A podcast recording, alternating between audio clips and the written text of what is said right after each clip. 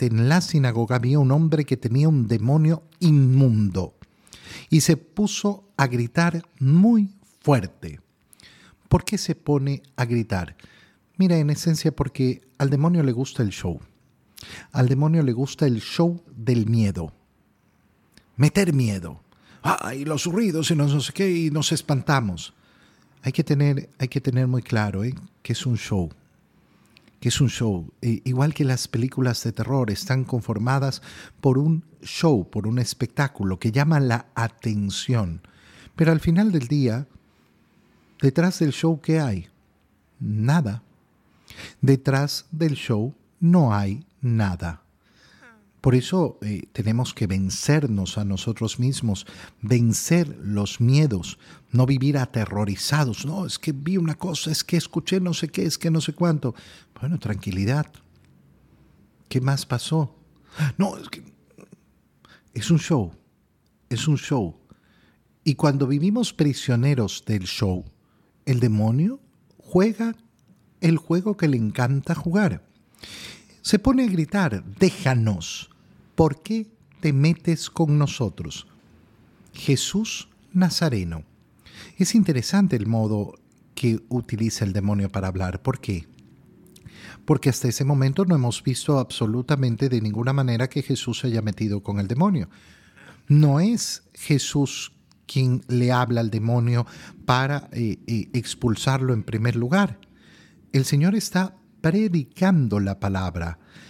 Y a esta predicación, ¿qué es lo que sucede? Sucede que el demonio siente que se está metiendo con ellos.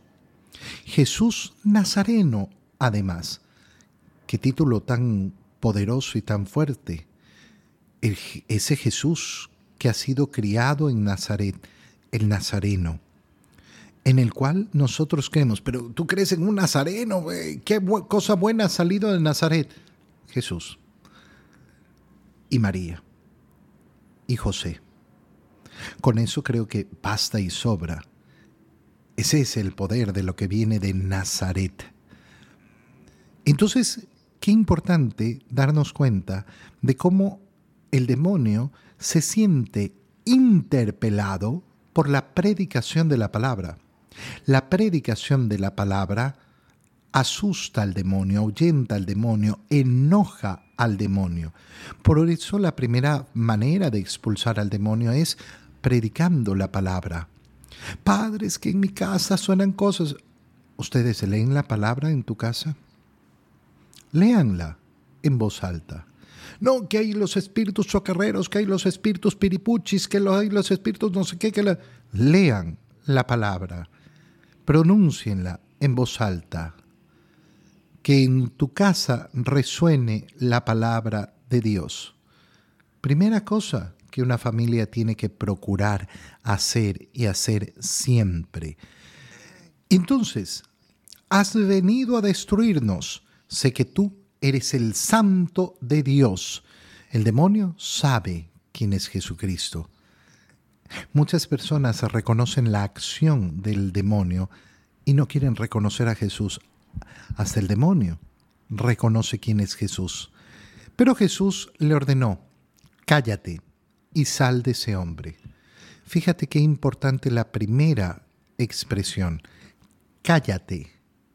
Lo primero que siempre hay que ordenar al demonio es que se calle. A nadie le debe interesar que el demonio hable. A nadie, a nadie, a nadie le debe interesar que el demonio calle. Al demonio hay que callarlo. Siempre hay que callarlo en nuestra lucha habitual con el demonio. Hay personas que viven asustadas, no, que el demonio, el demonio está luchando contra ti todos los días. Siempre, siempre está ahí, tratando de hacerte pecar. Y lo primero que tenemos que hacer es callarlo. Callarlo en esos pensamientos que introduce en nuestra mente, en esos malos deseos, en esas inclinaciones que, de las cuales quiere aprovecharse. Cállate. No, es que me vino a la mente, cállate. Lo primero que debo de hacer. Y después, sal de aquí. Fuera. No, no estamos haciendo un exorcismo. Me viene un mal pensamiento, cállate. Fuera de aquí Esa es la lucha diaria que tenemos que llevar contra las tentaciones. E inmediatamente cuando el Señor pronuncia estas palabras, el demonio tiró al hombre por tierra en medio de la gente y salió de él sin hacerle daño. No hay un daño que se le ocasione a la persona sin hacerle daño. Pero todos se espantan y decían unos a otros, ¿qué tendrá su palabra? Da órdenes con autoridad y fuerza a los espíritus inmundos y estos se salen. Tú a la luz de lo que hemos leído en la primera carta a los Corintios puedes responder a esta pregunta. ¿Qué tiene su palabra? Su palabra tiene el Espíritu de Dios. Su palabra tiene la sabiduría de Dios. Su palabra tiene la fuerza de Dios.